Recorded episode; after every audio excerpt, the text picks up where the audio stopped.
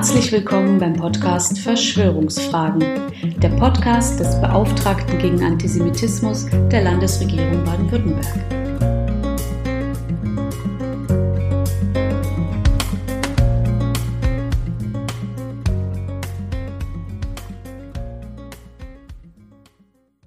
Antisemitismus, Rassismus und generell Menschenverachtung werden über Sprache und Bilder tradiert. Daher wundere ich mich immer wieder, wie schlampig und manchmal sogar niederträchtig Menschen, die es besser wissen müssten, damit umgehen.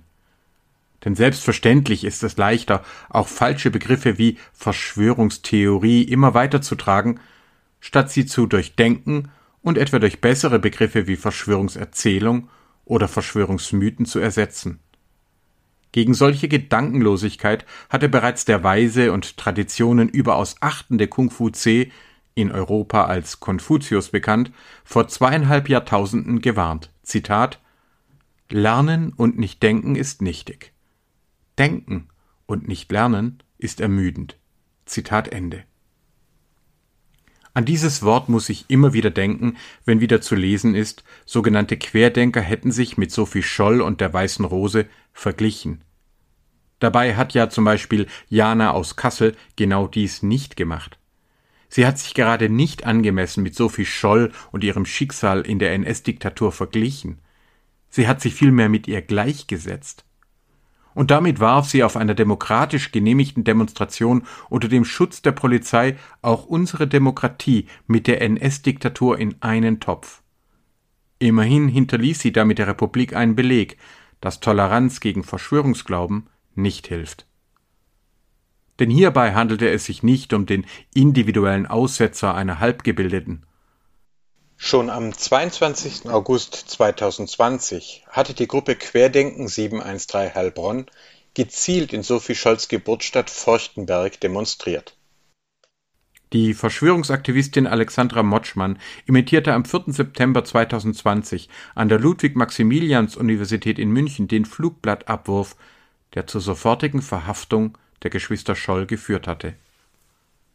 Selbstverständlich konnte sie dabei einkalkulieren, dass sie für ihre Aktion keine Verhaftung und schon gar keine Hinrichtung, sondern jede Menge hämischen Beifall zu erwarten hatte. Jeder ernsthafte Vergleich zeigt hier, hier wurde nicht der Geschwister Scholl gedacht, sondern das Andenken der Ermordeten missbraucht. Bis zum Erscheinen dieser Podcast-Folge hinein im Mai 2021 reichte die Verbreitung gefälschter Zitate und des gezielten Missbrauchs von Namen und Symbolik der Weißen Rose für Zwecke des Verschwörungsglaubens, der Covid-19-Leugnung und des Angriffs auf den demokratischen Rechtsstaat. Sehr viele Verschwörungsgläubige zeigten sich also als unfähig, grundlegend unterschiedliche Regierungssysteme und ihr eigenes Verhalten darin ernsthaft zu vergleichen Stattdessen versuchen sie plump, sich durch Gleichsetzungen selbst zu erhöhen, verdrängte Schuldgefühle wegen ihrer eigenen Verschwörungsmythen auf andere abzuwälzen und die Demokratie, deren Freiheiten sie nutzen, abzuwerten. Zum Sammelband Fehlender Mindestabstand von Heike Kleffner und Matthias Meissner trug Robert Andreasch eine Übersicht über Vereinnahmungsversuche sogenannter Corona-Rebellen gegenüber dem NS-Widerstand bei Arndt Henze deutete im gleichen Buch diese Entgleisungen als fehlgeleitete Widerstandsromantik. Denn ja, hier tritt Gleichsetzung an die Stelle von Verstand und auch von Anstand. Aber auch außerhalb der Querdenkenszene dominieren nicht selten noch Verwirrung und Halbwissen. Die meisten von uns kennen Sophie Scholl eher nur als eine glatte, immer schon gute, sowohl in Ost- wie Westdeutschland zivilreligiös heilig gesprochene Widerstandskämpferin. Wir wissen noch, dass sie sich mutig gegen das Dritte Reich gestellt und dies mit ihrem Leben bezahlt hat. Auf den meisten Bildern, die wir von Sophie Scholl kennen, schaut sie ernst und entschlossen. Wenn überhaupt noch ein weiterer Name der Weißen Rose bekannt ist, dann der ihres Bruders Hans. Entsprechend versuchte auch die Sea-Watch-Kapitänin Carola Rakete, Sophie Scholl als linke Antifaschistin zu vereinnahmen. Doch die tatsächliche Sophie Scholl war sehr viel komplexer, widersprüchlicher und damit eben menschlicher als jeder gut-böse Dualismus. Sie engagierte sich gemeinsam mit ihrem Bruder Hans gegen den Willen ihrer liberalen und christlichen Eltern lange, begeistert und erfolgreich in der Hitlerjugend. Neben einem tiefen christlichen Glauben übte sie sich in Trotz und Widerständen, von der Kleidung bis zum Rauchen und der Liebe. Und sie stieß erst spät zur Widerstandsgruppe der Weißen Rose hinzu, die von ihrem bisexuellen Bruder und Wehrmachtssoldaten Hans Scholl mitbegründet worden war. Dieser hatte noch 1935 als einer von drei Fahnenträgern aus Ulm am NSDAP-Reichsparteitag in Nürnberg teilgenommen. Dennoch wurde Hans gemeinsam mit seiner Schwester Sophie, mit Christoph Probst und weiteren Widerständlern schon kurz nach ihrer Verhaftung vom fanatisch menschenverachtenden NS-Richter Roland Freisler zum Tode verurteilt und hingerichtet. Dass in diesen Tagen auch noch Fritz Keller, immerhin Präsident des Deutschen Fußballbundes, einen Kontrahenten mit dem mörderischen Richter Freisler gleichsetzte, zeigt erneut, dass formale Bildung alleine niemanden vor innerem Chaos schützt. Einen dagegen tieferen und vor allem weiteren Einblick in das Leben und Sterben der Widerstandsgruppe bietet Werner Milstein in seiner eindrucksvollen und mit Bildern versehenen Biografie unter dem Titel Einer muss doch anfangen. Das Leben der Sophie Scholl beim Gütersloher Verlagshaus. Dabei schildert er auch die Brüche in Sophies Leben, etwa Zerwürfnisse in der Familie oder auch ihre zeitweise Begeisterung für die Hitlerjugend und den Bund deutscher Mädel. Zudem gelingt es Milstein, das soziale Netz und also auch andere wichtige Mitwirkende der Weißen Rose in den Blick zu nehmen. So verweist er beispielsweise auf den ebenfalls hingerichteten russisch-orthodoxen Christen Alexander Schmorell, der 2012 von seiner Kirche als Märtyrer anerkannt wurde als Ergänzung zu Milsteins Biografie bewegte mich zudem das Büchlein Sophie Scholl Lesen ist Freiheit von Barbara Ellermeier bei Bene. Die Historikerin richtet dabei den Blick darauf, wie das oft verbotene Lesen alter und religiöser Texte es der jungen Frau ermöglichte, sich auch inmitten von Gruppendenken nach und nach der neuzeitlichen NS-Propaganda zu entziehen Wer sich mit dem NS-Regime und der Weißen Rose ernsthaft auseinandersetzen möchte, verzichtet also besser auf plumpe Gleichsetzungen. Denn hinter den vereinfachten Oberflächen verbergen sich interessante, widersprüchliche und genau damit bedenkenswerte Menschen, die etwas viel Größeres vollbracht haben, als immer nur gut zu sein.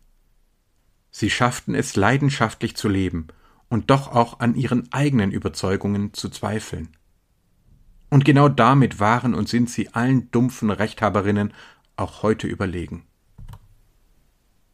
Denn vernünftige, demokratisch gesinnte Menschen suchen immer wieder neu nach Wahrheit, auch wenn es ihnen selbst wehtut. Dualistinnen und Verschwörungsgläubige wollen dagegen unbedingt Recht haben, auch wenn sie damit sich selbst und anderen schaden. Sie halten sich gerne für skeptisch, ja kritisch, aber ihr sogenanntes Hinterfragen und Querdenken richtet sich kaum jemals auf die eigene Gruppe und das eigene Mitläufertum. Bisher sehr gelungen finde ich daher den Instagram-Account Ich bin Sophie Scholl.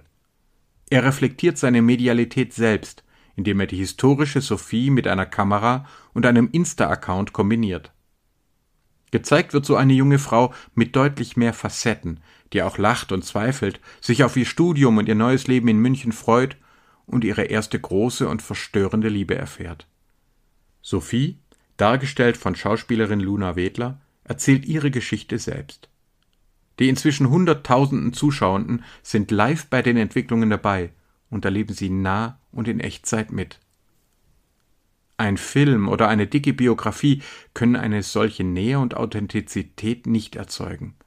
Sophie wird in ihrer Menschlichkeit und Widersprüchlichkeit relatable, und gleichzeitig lädt diese Performance auch die junge Generation dazu ein, sich eben nicht mit ihr gleichzusetzen, sondern ernsthaft zu vergleichen. Auch junge Menschen fragen sich nun, was wäre denn, wenn es soziale Medien wie Instagram bereits in den 1930er und 1940er Jahren gegeben hätte? Was wäre, wenn Sophie Scholl Influencerin mit Hunderttausenden Followerinnen gewesen wäre? Haben InfluencerInnen also neben allem Fame auch eine Verantwortung für die Gesellschaft?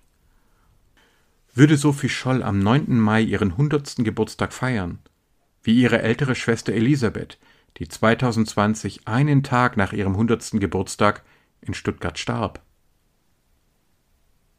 Deutlich wird, nur Sophie Scholl war Sophie Scholl. Und nur du kannst du sein. Und so steigt die Frage noch drängender auf. Wie kommen Menschen überhaupt dazu, sich aufgrund einschränkender Hygienemaßnahmen zur Eindämmung einer weltweiten Pandemie mit den Mitgliedern der Weißen Rose gleichzusetzen, die für ihre hart errungenen Überzeugungen ihr Leben opferten? Diese Frage wird mir oft gestellt, und ich fürchte, dass die Antwort viele ernüchtern wird. Denn das Phänomen der grotesken Gleichsetzungen, gerade auch mit Bezug auf das NS-Regime und das deutsch-jüdische Verhältnis, ist noch immer sehr weit verbreitet. So stimmten laut der aktuellen Leipzig-Studie, für die wir eine Baden-Württemberg-Sonderauswertung beauftragt haben, noch in 2020 rund 30 Prozent der Erwachsenen in Deutschland der Aussage zu, Zitat, Israels Politik in Palästina ist genauso schlimm wie die Politik der Nazis im Zweiten Weltkrieg. Zitat Ende. In Baden-Württemberg sind es sogar noch etwas mehr. Und wie gerne würde ich vermelden, das habe nur mit fehlender Bildung, mit mangelndem Wissen zu tun. Aber gerade auch im Umgang mit israelfeindlichen Gruppen bekomme ich ein ganz anderes Bild geboten. Die meisten teilnehmenden anti-israelische Gruppen wissen sehr wohl, dass in Israel ein Parlament, die Knesset, gewählt wird, dem auch arabische, muslimische und christliche Abgeordnete angehören. Sie wissen von der dortigen Gewaltenteilung und einer ethnisch und religiös vielfältigen Justiz, die selbst Regierungschefs anzuklagen vermag. Israel steckt, ebenso wie viele Demokratien derzeit, in einer politischen Krise aber es ist noch immer eine Demokratie und weder ein Apartheidsregime, das etwa Muslimen Wahlrechte verwehren würde, noch eine mörderische Diktatur. Dagegen hat die Hamas nach dem Abzug Israels im von ihr kontrollierten Teilstaat ein Terror- und Schreckensregime eingerichtet. Verschiedenste Freiheiten und politische Oppositionelle werden von Folter und Gewalt bedroht. Demokratische Wahlen werden immer wieder vertagt. Das knappe Geld, darunter auch erhebliche Zahlungen aus Europa, werden nicht etwa konsequent für eine verantwortliche Entwicklung der Region und für Bildung verwendet, sondern in erheblichem Anteil für die Herstellung und den Abschuss von Raketen auf das benachbarte Israel. Nach meiner Erfahrung wissen die allermeisten vermeintlichen Friedensfreundinnen darüber auch Bescheid, doch es geht ihnen gar nicht um die Freiheit und die Menschenrechte von Palästinenserinnen und Palästinensern. Es geht ihnen auch nicht um eine gerechte Friedenslösung oder auch nur um einen Dialog darüber. Es geht ihnen stattdessen nur darum, den Staat Israel zu dämonisieren, die Konflikte weiter zu schüren und dabei den eigenen Antisemitismus zu verschleiern. Auch deswegen bestehen sie aktuell in Freiburg darauf, ihre Demonstrationen genau dort zu verrichten, wo einst die vom NS-Regime zerstörte Synagoge stand. Sie wissen sehr wohl, was sie tun und wem sie damit etwas antun. Da muss es uns wirklich nicht mehr überraschen, dass NS-Gleichsetzungen auch gegen die bundesdeutsche Demokratie eingesetzt werden. Im bereits erwähnten Sammelband Fehlender Mindestabstand beschreibt Katharina Warda, wie eine Querdenken-Demonstration in Braunschweig gezielt am 9. November 2020, dem Tag der Reichspogromnacht und des Mauerfalls, unter dem Motto Geschichte gemeinsam wiederholen angemeldet wurde. Als Beginn des Demonstrationszuges wurde 18.18 Uhr 18 angegeben, wobei die 18 auch als rechtsextremer Code für den ersten Buchstaben A und den achten Buchstaben H für Adolf Hitler gilt. Vor dem zu Recht entstehenden Gegenwind wichen die Demokratieverächter dann immerhin zurück. Wer aber verstehen will, wie immer mehr Menschen auch aus der politischen Mitte so tief sinken konnten, sollte sich das verhängnisvolle Werk des 2012 verstorbenen Baden-Württembergers Roland Bader anschauen. Er erhielt nicht nur Nachrufe in der rechtsgerichteten Junge Freiheit, sondern auch posthum eine nach Friedrich August von Hayek benannte Medaille. Zudem wurden nach Baders Tod von einer Anlagenverkäufergruppe finanzierte Auszeichnungen in seinem Namen verliehen. Dabei hatte Bader nicht einmal selbst behauptet, wissenschaftlich wegweisende Sachbücher geschrieben zu haben. Er bot stattdessen Polemiken auf Basis verkürzter, vergröberter und entstellte Werke liberaler Vordenker, die auf einen einfachen Dualismus reduziert werden. Guter Markt versus verschwörerischer Staat. Bader verstand sich als Publizist, der nach dem Zusammenbruch des sozialistischen Ostblocks ein neues Feindbild für Liberale und Libertäre anbot, die soziale, demokratische und beginnend ökologische Märktewirtschaft. Dabei wurde und wird Bader von Libertären für sein großes Geschick gefeiert, gerade auch junge Menschen mit einfachen Botschaften anzusprechen, einzufangen und zu radikalisieren. Besonders deutlich wird dies in seinem einschlägigen Werk Die belogene Generation, dessen erste Ausgabe 1999 erschien und das tatsächlich direkt mit einer Gruppe widerständiger Studierender bebildert wurde. Es wird im Klappentext von dem erklärten Demokratiegegner Hans-Hermann Hoppe empfohlen und besonders Studenten und Schülern sowie deren Eltern und Erziehern ans Herz gelegt. Auch mir wurde noch als Student dieses widerliche Werk gönnerhaft empfohlen. Und wer noch bezweifelt, wie viele vor allem junge Menschen durch so geförderte Badertexte getäuscht und radikalisiert wurden, braucht sich nur einmal auf Twitter umzuschauen, wie viele Timelines und auch Profile vor allem junger Libertärer sich auch heute noch mit Bader-Zitaten schmücken. Schon in seinen einführenden Hinweisen zur belogenen Generation verniedlichte Bader den Nationalsozialismus als Unterart des Sozialismus. Zitat Der braune Sozialismus war und ist nur eine Variante des roten Sozialismus. Zitat Ende. Die Deutschen waren laut Bader nicht etwa Täter, sondern, Zitat, Zeugen und millionenfach Selbstbetroffene zweier sozialistischer Realexperimente, nämlich des roten Sozialismus in der Sowjetunion nach der Oktoberrevolution und später im sogenannten Ostblock sowie des braunen Sozialismus auf ihrem eigenen Boden. Zitat Ende. Nicht in der NSDAP, sondern nur bei der SED benannte Bader hierbei Täter, für die man jedoch nach der Wiedervereinigung zum Verständnisaufbringen gezwungen werde – die wiedervereinten Deutschen hätten, Zitat, nunmehr gemeinsam eine neue, diesmal rot-grüne Sozialismusvariante gewählt. Zitat Ende. So würden die Medien europaweit nicht nur meistens unwahr berichten, sondern auch einseitig die Gefahren des Rechtsextremismus thematisieren. Und Forschende und Lehrende, die nicht seine Version des Minimalstaates vertreten, beschimpfte Bader als Zitat Wissenschaftshuren und das deutsche Schulsystem als Zitat Kidnapping unserer Kinder zum Zwecke der hoheitlichen und seitens der Betroffenen unabwendbaren Indoktrination. Zitat Ende. Und selbstverständlich kann und soll man unser Bildungssystem auch kritisieren. Die Kultusministerium gelten nicht zufällig unter den politischen Ressorts in Deutschland als außerordentlich schwierig. Aber Bader übte gerade keine ernsthafte Kritik, sondern versteckte den Nationalsozialismus gezielt in einer Flut von Sozialismusvarianten, um danach bundesdeutsche Lehrerinnen und Lehrer anzugreifen. Zitat was vormals der Marxismus-Leninismus, der Stalinismus, der Hitlerismus, der Ulbricht-Honeckerismus, der Maoismus, der Polpotismus, Hodjaismus, Ceausescuismus etc. besorgt hat, nämlich die Vernichtung des in Jahrtausenden gewachsenen Wertegefüges der menschlichen Zivilisation. Das vollbringen hierzulande und heute die linksbeflissenen Lehrer an den Schulen und Hochschulen auf die sanftere Tour durch das Hinterfragen und Entlarven der sogenannten bürgerlich-kapitalistischen und paternalistisch-autoritären Strukturen der westlichen Gesellschaften. Zitat Ende. Schon 1999 war Deutschland laut Bader zu rund drei Vierteln ein sozialistisches und staatsdirigistisches Land. Und in diesem radikalisierenden Ton geht es seitenweise weiter, gerne auch mal mit antisemitischen Anspielungen wie dem Zitat Pharisäergehabe der Gewerkschaftsfunktionäre sowie mit Verschwörungsmythen über Staats- und Papiergeld versus Gold und Privatgeld. Es wird also schnell klar, warum sich Anhänger des sogenannten Kulturmarxismus-Verschwörungsmythos, Gold- und Finanzverkäufer für die Verbreitung von Baders Verschwörungswerken engagieren. Wenn der demokratische Staat mitsamt seinem Banken- und Gesundheitssystem als räuberisch und verschwörerisch erscheinen, dann schlägt die Stunde der vermeintlich rettenden Anlageberater und Crash-Propheten sowie der esoterischen Abzocker.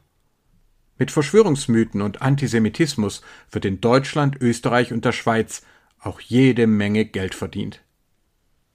Demokratische Politik kam bei Bader dagegen als Bedrohung der individuellen Freiheiten grundsätzlich schlecht weg. Zitat Auch demokratisch zustande gekommene Mehrheitsentscheidungen sind Kollektiventscheidungen. Die autonome Entscheidung der Person über ihr Eigentum, Leben, Körper und Früchte der Arbeit geht jeder Kollektiventscheidung vor. Entscheidet ein Kollektiv über diese Rechte, so ist das Rechtsverletzung. Zitat Ende. Selbst einfachste Widerlegungen dieser plumpen Entgegensetzung ließ Bader nicht gelten. Im Straßenverkehr gewinnen alle durch gemeinsame Regeln an Freiheit und Sicherheit. Wenn Menschen völlig frei Waffen besitzen und benutzen dürfen, dann beschränken sie Freiheit und Sicherheit aller anderen. Wer den eigenen Grund und das eigene Wasser vergiftet, schadet damit immer auch den Nachbarn und so weiter. Doch den liberalen Karl Popper wollte Bader nur auf Sozialisten angewendet wissen. Für seine eigene dualistische Ideologie lehnte er jede kritische Überprüfung ab. Auch die meisten Kirchenvertreter bekamen bei ihm schließlich als Zitat neupharisäische Politpfaffen des sozialdemokratischen Jahrhunderts ihr judenfeindlich konnotiertes Fett weg. Treten sie aber für den Sozialismus oder auch nur den Weichspüler-Sozialismus des Sozialstaates ein, so betrieben sie laut Bader in Wahrheit das Geschäft der politischen Götzendiener. Zitat Ende. Am Beispiel des bis heute beworbenen Roland Bader wird also sehr deutlich, dass es nur drei Schritte braucht, um die heutige Bundesrepublik mit dem Nationalsozialismus gleichzusetzen. Erstens der Faschismus wird mit allen Varianten des Sozialismus gleichgesetzt. Zweitens. Heutige demokratische Parteien werden mit radikalem Sozialismus gleichgesetzt. Und so werden schließlich drittens Antifaschismus und Faschismus gleichgesetzt. Und wer über Jahre und Jahrzehnte hinweg einen so radikalen Individualismus, Kollektivismus und Markt-Staat-Dualismus vermittelt bekommt, verliert schließlich den Zugang zu Wissenschaften, zur Realität und schließlich zur Demokratie. Jeder politisch Andersdenkende wird hier zum Feind, ja zum Bestandteil einer vermeintlichen kulturmarxistischen Weltverschwörung. Hier also finden wir giftige Traditionen auch aus der vermeintlich bürgerlichen Mitte, die Menschen auch heute so weit radikalisieren, dass diese eine demokratische Republik mit dem NS-Regime gleichsetzen und sich selbst Opfern neidisch anstelle der tatsächlich NS-Ermordeten wie Sophie Scholl und Anne Frank stellen, sich gar Judensterne aufkleben. Und während Roland Bader selbst wohl noch Hinweise auf die Abgründe solchen Verschwörungsglaubens empört von sich gewiesen hätte, findet der Bader Schüler und Büchererbe Rahim Taki Zadegan schon nichts mehr dabei. Anlässlich eines Robert Bader Treffens 2016 mit Tillmann Knechtel digital aufzutreten. Dessen massiver libertärer Antisemitismus war bereits in Folge 9 dieses Podcasts Thema. Knechtel beruft sich in seinem Rothschild-Buch nicht nur direkt auf Bader, sondern behauptet auch, dass eine jüdische Weltverschwörung beide Weltkriege und den Holocaust selbst ausgelöst habe, um die Gründung des Staates Israel zu erzwingen. Und derzeit bereitet das Weltjudentum den Dritten Weltkrieg vor. Nicht nur auf Amazon und Audible wird dieses zutiefst antisemitische Werk noch immer bejubelt und beworben. Doch ich will nicht glauben, dass der verschwörungsgläubige Dualist Bader so tief gesunken wäre wie einige seiner Schüler. Ich sage es also deutlich. Wenn sich vermeintlich Freiheitliche in Deutschland, Österreich und der Schweiz nicht einmal mehr gegenüber so massivem Antisemitismus abgrenzen können und zugleich demokratische Parteien beschimpfen, dann haben sie jedes Recht verloren, sich demokratisch oder gar liberal zu nennen wo freiheitliche Demokratien ganz gezielt mit dem NS-Regime gleichgesetzt werden, hat jede liberale Toleranz zu enden. Sophie Scholl und die Weiße Rose, generell die Opfer des NS-Regimes und andere Tyranneien verdienen es, dass wir ihre Erinnerung gegen diejenigen verteidigen, die vor lauter Verschwörungsglauben nicht mehr zwischen Diktatur und Demokratie unterscheiden wollen. Dies gilt auch und gerade, wenn sich die Verschwörungsgläubigen und Antisemitinnen dabei vermeintlich auf die Freiheit berufen. In der Covid-19-Pandemie sehen wir nun doch alle, wie Verschwörungsgläubige sich selbst und andere gefährden und unseren Rechtsstaat ebenso wie Israel verachten und schmähen. Deswegen halte ich einiges vom Vorschlag meines Bundeskollegen Felix Klein, den weiteren Missbrauch von Judensternen auf demokratiefeindlichen Demonstrationen als Verhöhnung von tatsächlich Ermordeten der Shoah zu verbieten. Entscheidend wird jedoch sein, ob wir auch darüber hinaus im Rahmen der Meinungsfreiheit endlich jenen die Stirn bieten, die unter vermeintlicher Palästinenser oder Freiheitsfreundschaft gerade auch junge Menschen mit NS-Gleichsetzungen gezielt vergiften und radikalisieren. Wahrscheinlich können wir nicht mehr alle diese auch antisemitisch Verschwörungsgläubigen in die Realität zurückholen. Aber ich finde, wir sollten ihnen keinesfalls noch eine Generation überlassen. Fangen wir doch einfach bei uns selbst und in unserem eigenen Milieu an, zwischen konstruktiven Vergleichen und niederträchtigen Gleichsetzungen zu unterscheiden. Vielen Dank für Ihre Aufmerksamkeit. Bitte bleiben Sie gesund.